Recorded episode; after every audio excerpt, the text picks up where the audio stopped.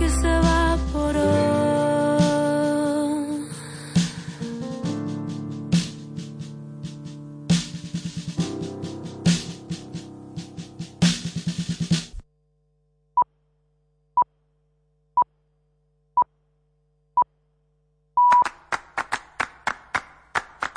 Tiempo de Toros con José Miguel Martín de Blas. Aquí estoy. Buenas noches, bienvenidos. Es el último programa del mes de enero en este año 2020 y es el momento elegido para acercarnos a uno de los nuestros, a un torero al que hemos eh, ido siguiendo en su recuperación porque fue tremenda la acogida sufrida en Zaragoza. Claro, estoy hablando de Mariano de la Viña. Mariano de la Viña ya se recupera poquito a poco. Se obró el milagro. Salvó la vida en las manos del doctor Valcarreres y su equipo, en la enfermería de la Plaza de Zaragoza, aquel 13 de octubre en el que volvió a nacer. Un día después de su cumpleaños, Mariano de la Viña está hoy en tiempo de toros.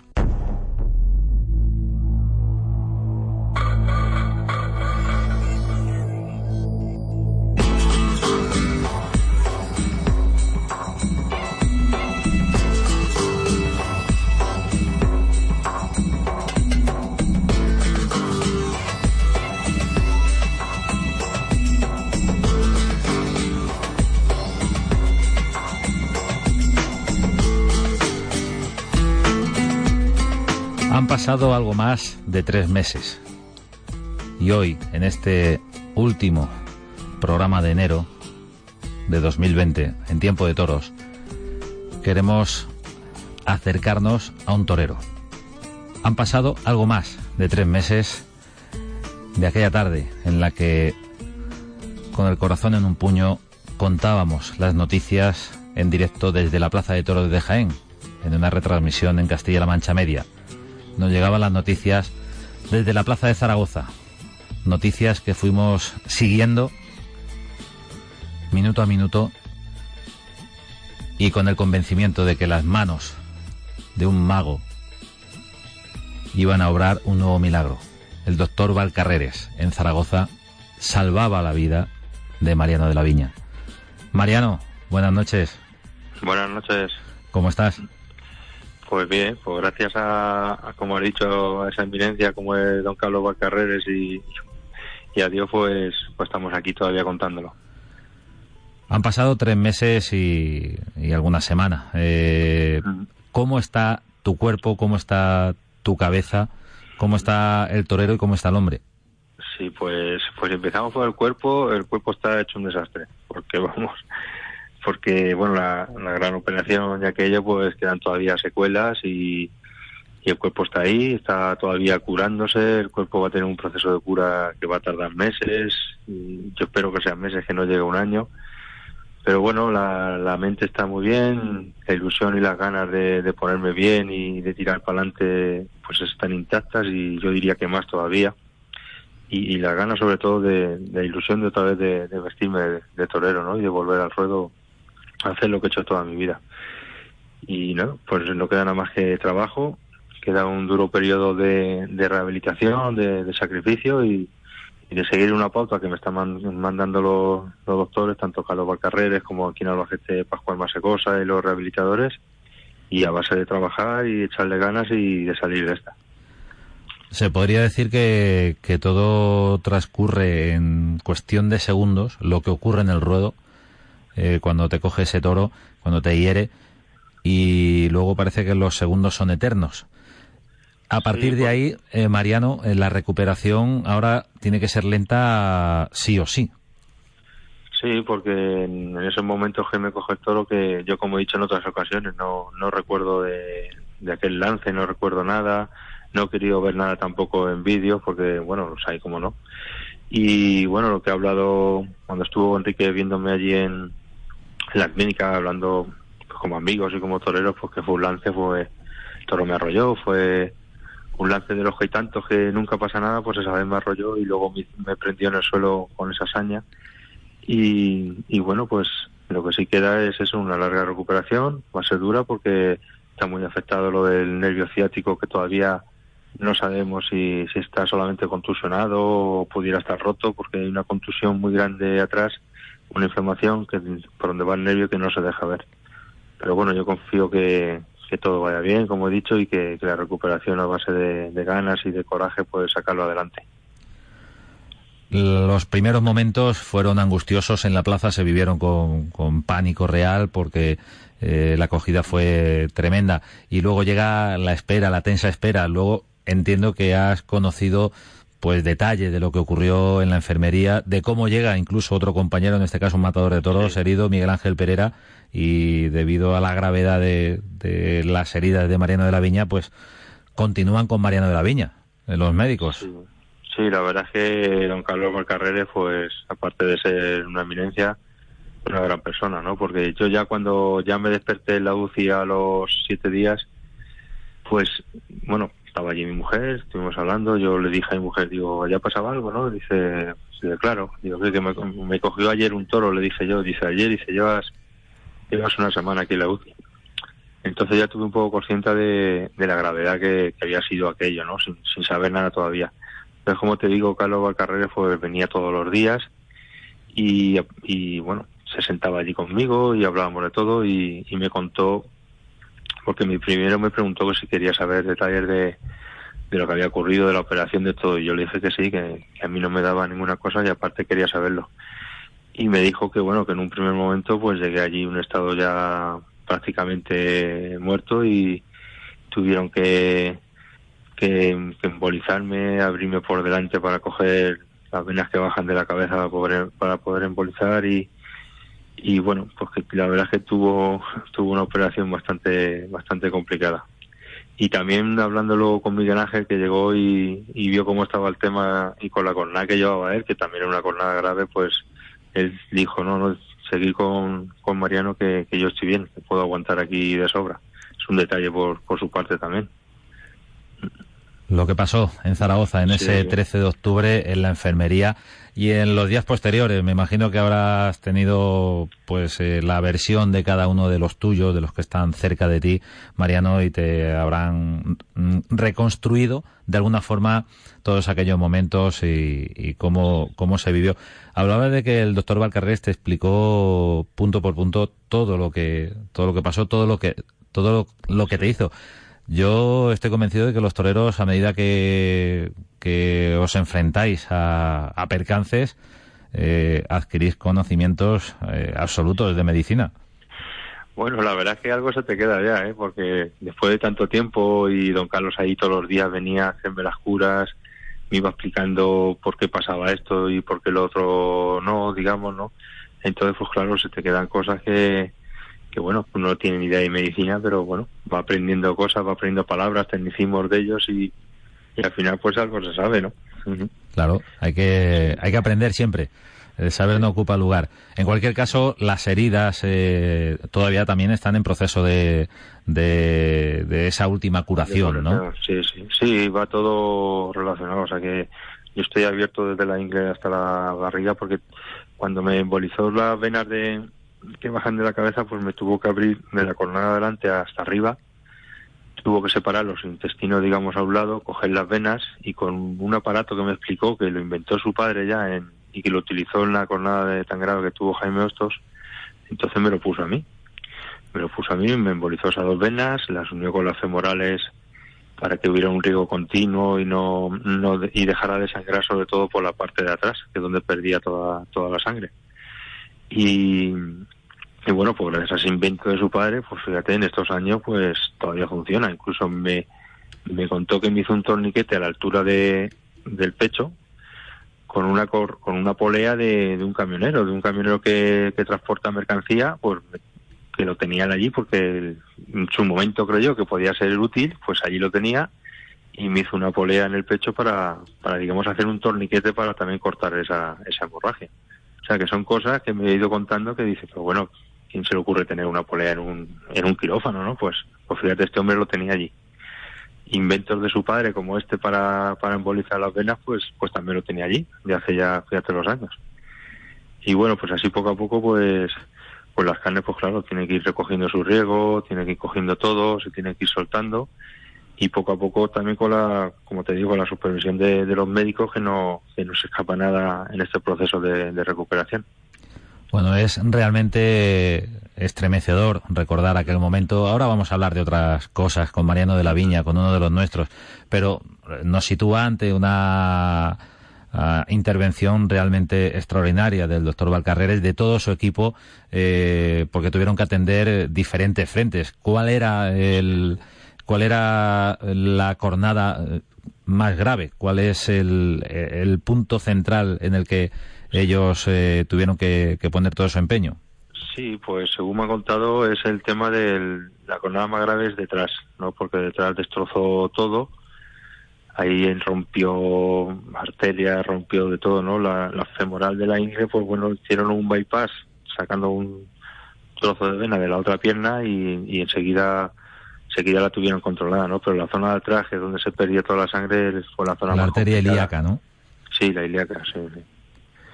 Sí, entonces ahí fue lo más lo más complicado, ¿no? Hasta que ya tuvieron todo eso controlado y claro, pues luego tuvimos que seguir la operación porque es que estuvieron, como me contaron, desde que me cogió el toro hasta las tres y media de la mañana operándome y teniéndome, digamos, manteniéndome vivo de alguna manera. Esa era la gran, la gran pelea, la gran lucha, mantener con vida a, a Mariano de la Viña. sí. también durante la operación, porque como yo me quedé inconsciente con el golpe del toro, el primer golpe que recibí, dice que durante la operación me desperté. Me desperté cuando me estaban operando y yo les dije, digo, bueno, ¿qué, pasa, no? Entonces enseguida enseguida me durmieron, claro. Pero eso me dijo don Carlos que, fue una buena señal de, de, que yo me despertase y recobrara el conocimiento en ese momento. Sí, porque tuvieron que, atajar el problema, atacar eh, la cirugía sin, sin tiempo para anestesia ni nada de eso. Claro, sí, ya iba, con el golpe ya iba anestesiado, pero bueno, durante la operación, pues claro, te están rajando, pues imagínate, pues, pues en ese momento pues me desperté. Luego también me dijo Carlos que sufrí tres, tres infartos también, que, bueno, pues, pues todo muy complicado, la verdad, y, hay que reconocer pues que han hecho un milagro conmigo y que, y que gracias a don Carlos y todo su equipo médico pues, pues estamos aquí. ¿Esa circunstancia de los infartos eh, puede tener alguna secuela, Mariano? Pues de momento no lo sé, yo me encuentro muy bien, ¿eh? Yo respiro muy bien, lo que puedo andar, voy andando por ahí con, con mi cojera todavía del, por lo del nervio, pero yo en ningún momento tengo ningún ataque de ansiedad, ni taquicardia, ni... Vamos, que me encuentro fenomenal. Si pudiera correr, saldría corriendo, cosa que no puedo. Hay una circunstancia, un, detalle eh, de, esa tarde, de esa noche tan larga, que además eh, eh, nos llegó esa noticia cuando todavía estábamos en, en Jaén, en esa retransmisión en la que íbamos contando prácticamente minuto a minuto las noticias que, que, se podían contar y, y, que se estaban produciendo en Zaragoza. Estábamos muy pendientes, pero cuando nos llega la noticia del traslado desde la enfermería de la Plaza de Zaragoza a, a la clínica, eh, te voy a confesar, Mariano, que eso fue un alivio, porque la reflexión inmediata que, que yo hice fue que, que, si el doctor Valcarreres eh, decidía eso es que tenía la situación controlada, de alguna manera, aunque hubiera que seguir interviniendo. Es decir, que si la situación controlada no te hubiera dejado salir de la enfermería. Sí, claro, ellos, ellos mejor que nadie saben lo que tienen que hacer en cada momento y, y como tú bien estás diciendo, pues si estás controlado en ese momento, pues te pueden desplazar a una clínica que luego allí, la verdad es que no sé si siguieron allí operándome, no lo sé, porque tampoco, porque todo lo que me ha contado me lo ha contado Carlos lo que hicieron allí en la plaza. Pero luego yo allí ya, o sea, cuando ya me desplazaron, como dices, pues claro, yo vería que, está todo controlado y que se puede llegar hasta esa, esa clínica. Mariano de la Viña, en tiempo de toros, uno de los nuestros, un torero que siempre quiso ser banderillero. Mariano, tú nunca quisiste ser matador de toros ni novillero, ¿no? No, hombre, desde pequeño, pues, hombre, yo entrenaba pues, como cualquier chiquillo que quiere ser torero, pues, con la muleta, pues, y para allá, para acá, y bueno, siempre con, con mi padre a mi lado también, que ha sido el que me ha, enseñado todo. Y, entonces ya hubo un momento que mi padre me dijo, bueno, pues, tanto estás empeñado que torear, y porque mi padre quería que estudiase, y estaba estudiando, dice, pues mira, ya que está tu primo un poco más adelantado que tú, por decirlo así, para que me entiendan, dice, pues mira, cuando toreé tu primo Rafael algún festival que mataba algún becerro, pues tú te vistes ahí de, corto de banderillero y sales y le pones un par de banderillas y, y vas conociendo un poco este mundo más, digamos que vas cogiendo más oficio. Y entonces, pues bueno, pues empecé así, luego empecé toreando con los de la escuela taurina de Albacete también de banderillero, y la verdad es que, muy contento, ¿no? Porque en mi casa había mi padre que salía a torear, que volvía, luego te contaba lo que había pasado y, y la ilusión mía pues era, era ser banderillero de toros. Y vaya, si lo eres. Sí, sí, y gracias a Dios pues, pues mira, empecé y poco a poco se fueron saliendo las cosas y, y bueno, pues hasta, hasta que llegado hasta aquí. ¿Qué papel ha jugado Enrique Ponce en, en tu carrera?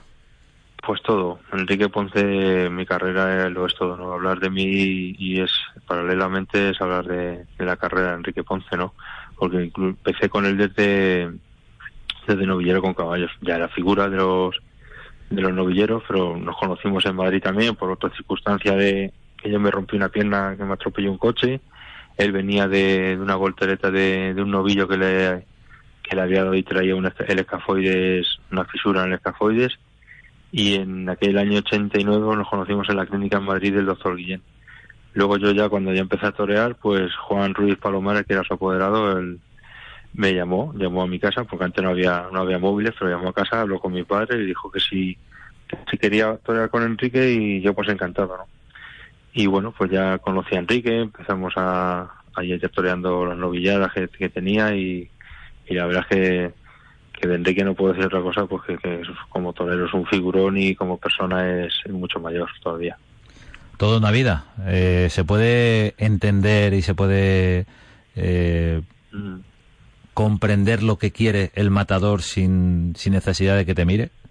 Sí, sí, porque porque en esta profesión, bueno, cuando los toreros cuando sale un toro y vemos lo, lo que te está pidiendo en ese momento, pues vamos, si eres profesional y estás ahí metido de verdad, pues lo entienden, ¿no? Y, luego si tienes un torero como yo he tenido en este caso, Enrique, que, que conoce sus facultades hasta donde llega, hasta donde hasta donde mm, hasta en ese momento lo, lo que te está pidiendo delante del toro, pues pues no hace falta hablar, ¿no? Eh, cuando hay que cruzarse con él, te cruzas. Cuando hay que decirle a Enrique también a veces, espérate que ya, que voy yo, espérate tú ahí, que se enfade, porque Enrique es una persona un torero que, que, nunca ha dicho que no ir a un toro como fuera y, y de hecho muchas veces pues alguna vez me ha echado la bronca por, cruzarme con él, por ir, pero bueno, para eso estamos nosotros, cuando hay problemas sobre todo pues pues dar la cara antes que, que los matadores.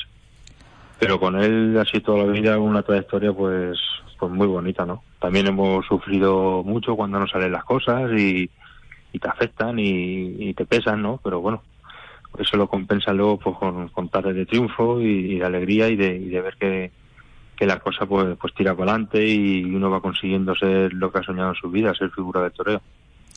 Torear en todas las plazas, eh, eh, sentir ese calor del público. ¿Cómo has sentido tú la, la reacción de, de, tus compañeros, de, de los aficionados, de la gente que a lo mejor no no está cerca del, del toreo, de la tauromaquia, pero que, te conoce y, sabe lo que pasó en Zaragoza. No, pues ha sido tremendo, ¿eh? Sobre todo, una de las cosas que más me impactó allí, en, que me han contado allí cuando me cogió el toro en Zaragoza, fue la cantidad de gente que bajó a, la enfermería a donar sangre. Por lo visto fue tremendo aquello, la, claro, se vivió esos momentos allí tan trágicos y la gente fue consciente y bajó muchísima, muchísima gente a, tratar de donar sangre para, para mí. Y eso ha sido un, un detalle. Vamos, de, la afición de allí de, de Zaragoza, que bueno, que, eso no se puede olvidar nunca. Y luego, pues el resto, la verdad es que ha sido un vuelco total, ¿no? Me ha llamado todo el mundo, todos los compañeros preocupados y ha llamado gente de, de toda Sudamérica también.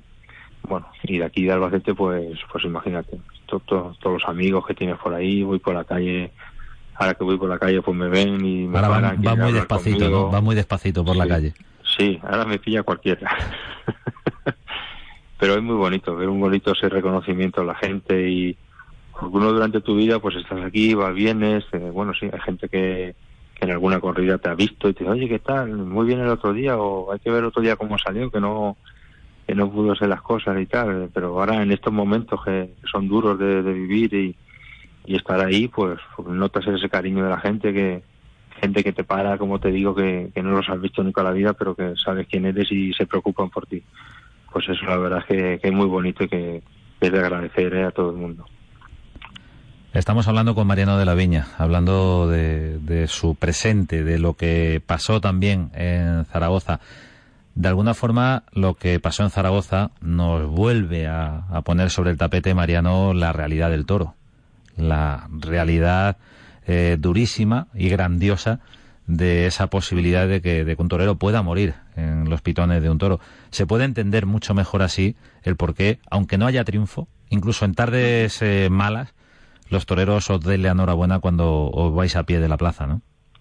Sí, eso siempre, porque como dice, bueno, el riesgo está ahí, el toro sale para el toro es un animal que sale para cogerte porque te ataca. Lo que pasa es que bueno, los toreros tenemos la habilidad de burlarlo, burlarlo, burlarlo, perdona. Y encima, pues algunos crean arte con él, ¿no? Y la gente se divierte pero el toro cuando sale a una plaza es un animal bravo que te ataca y su cometido es cogerte y en este caso conmigo pues se puede destrozarte o sea que el animal pues nosotros lo queremos lo respetamos y, lo amamos en cierto cierto modo no lo, lo que pasa es que, somos conscientes del peligro que tiene ¿Tú le tienes algún tipo de, de rencor a ese toro? No, no, la verdad es que no, porque como te he dicho antes, pues fue un lance, ¿no? Yo salía para el toro como tantas tardes y bueno, fue un lance que esa vez pues el toro me arrolló, ni que fuera fallo mío, ni acierto de él, ni al revés, y bueno, pues me arrolló con, la mala suerte pues que hizo por mí y el toro se ensañó conmigo y, me produjo lo, me produjo lo que me hizo, ¿no?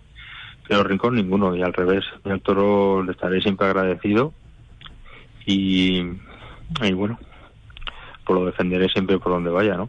El animal es un animal, es, es lo que es, es sabemos cómo es, lo, somos conscientes de, lo que pueden llegar a hacer y, y bueno, vivimos con eso, es nuestra vida, ¿no? Y, y el que no lo entiende así, pues bueno, como no se pone delante, pues hay veces que no, hay gente por ahí que habla cosas y estas cosas no la puede entender. Eso se aprende pronto, ¿no? Cuando uno se pone el traje de luces, ese respeto al toro. Eso se aprende desde la primera vez cerrada. Cuando vas al campo y te pones delante una becerra y te pega dos cocorrones, dices, joder, que esto no, no es tan fácil como parecía.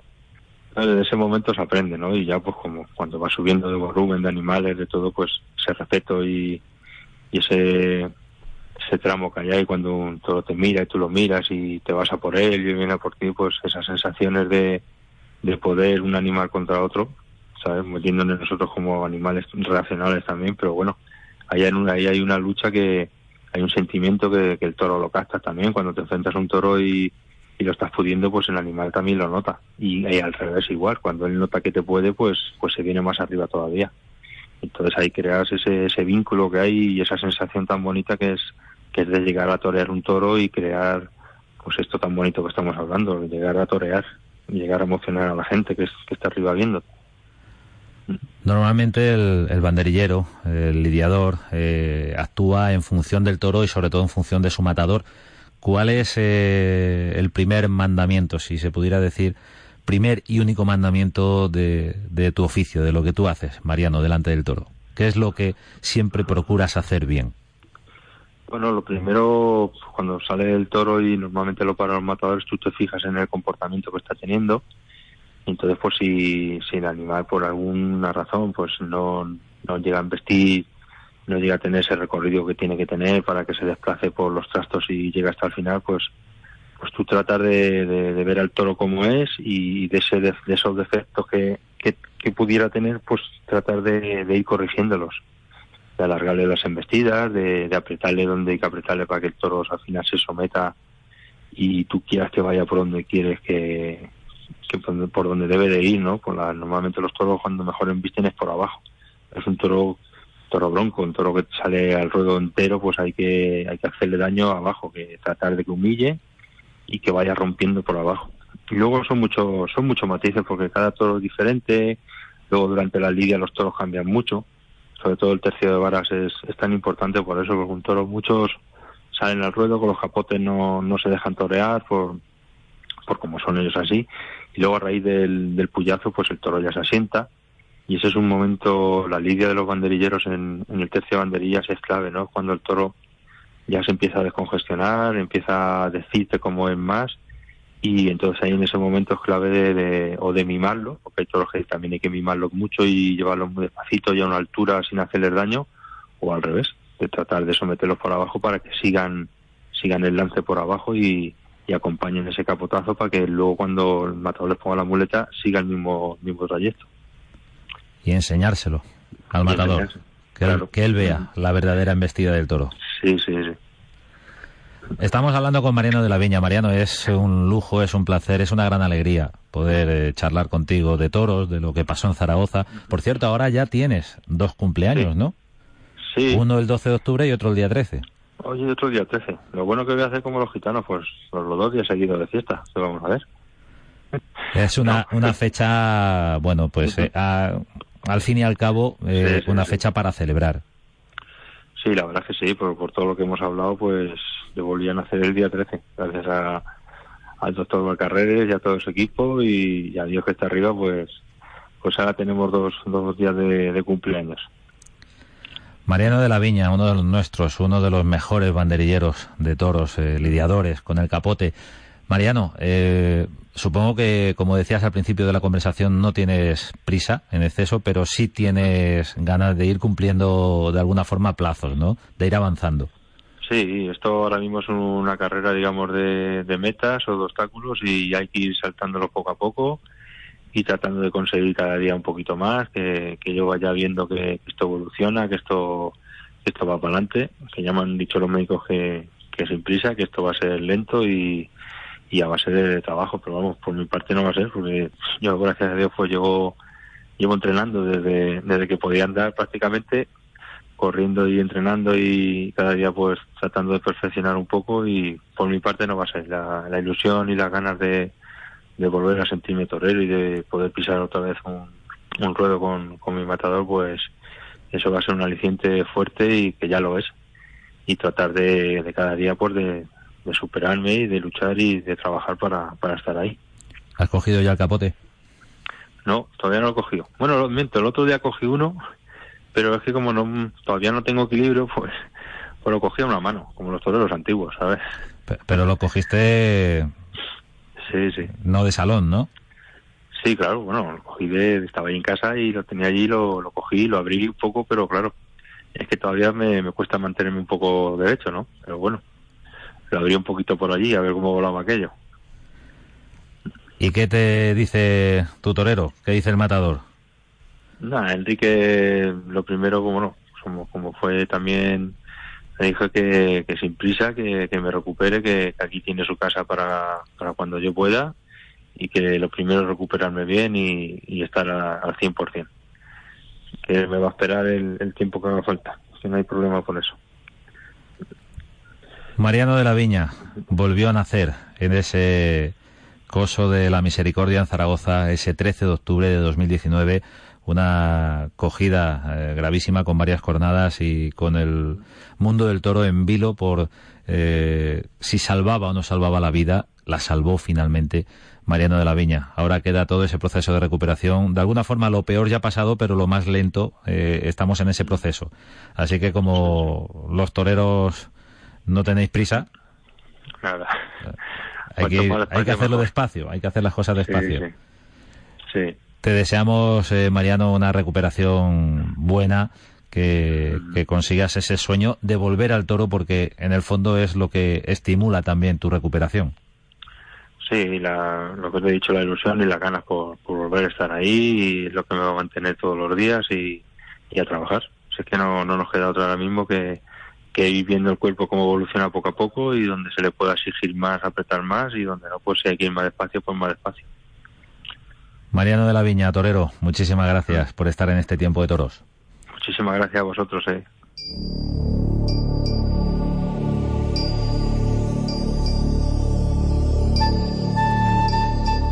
Mariano de la Viña, uno de los nuestros. Necesitábamos hablar de esta manera, escuchar así a Mariano de la Viña. Un torero, un gran banderillero, un gran lidiador de toros. Se recupera después de aquel tremendo percance de Zaragoza. Esto ha sido Tiempo de Toros con Mariano de la Viña en la radio. Buenas noches.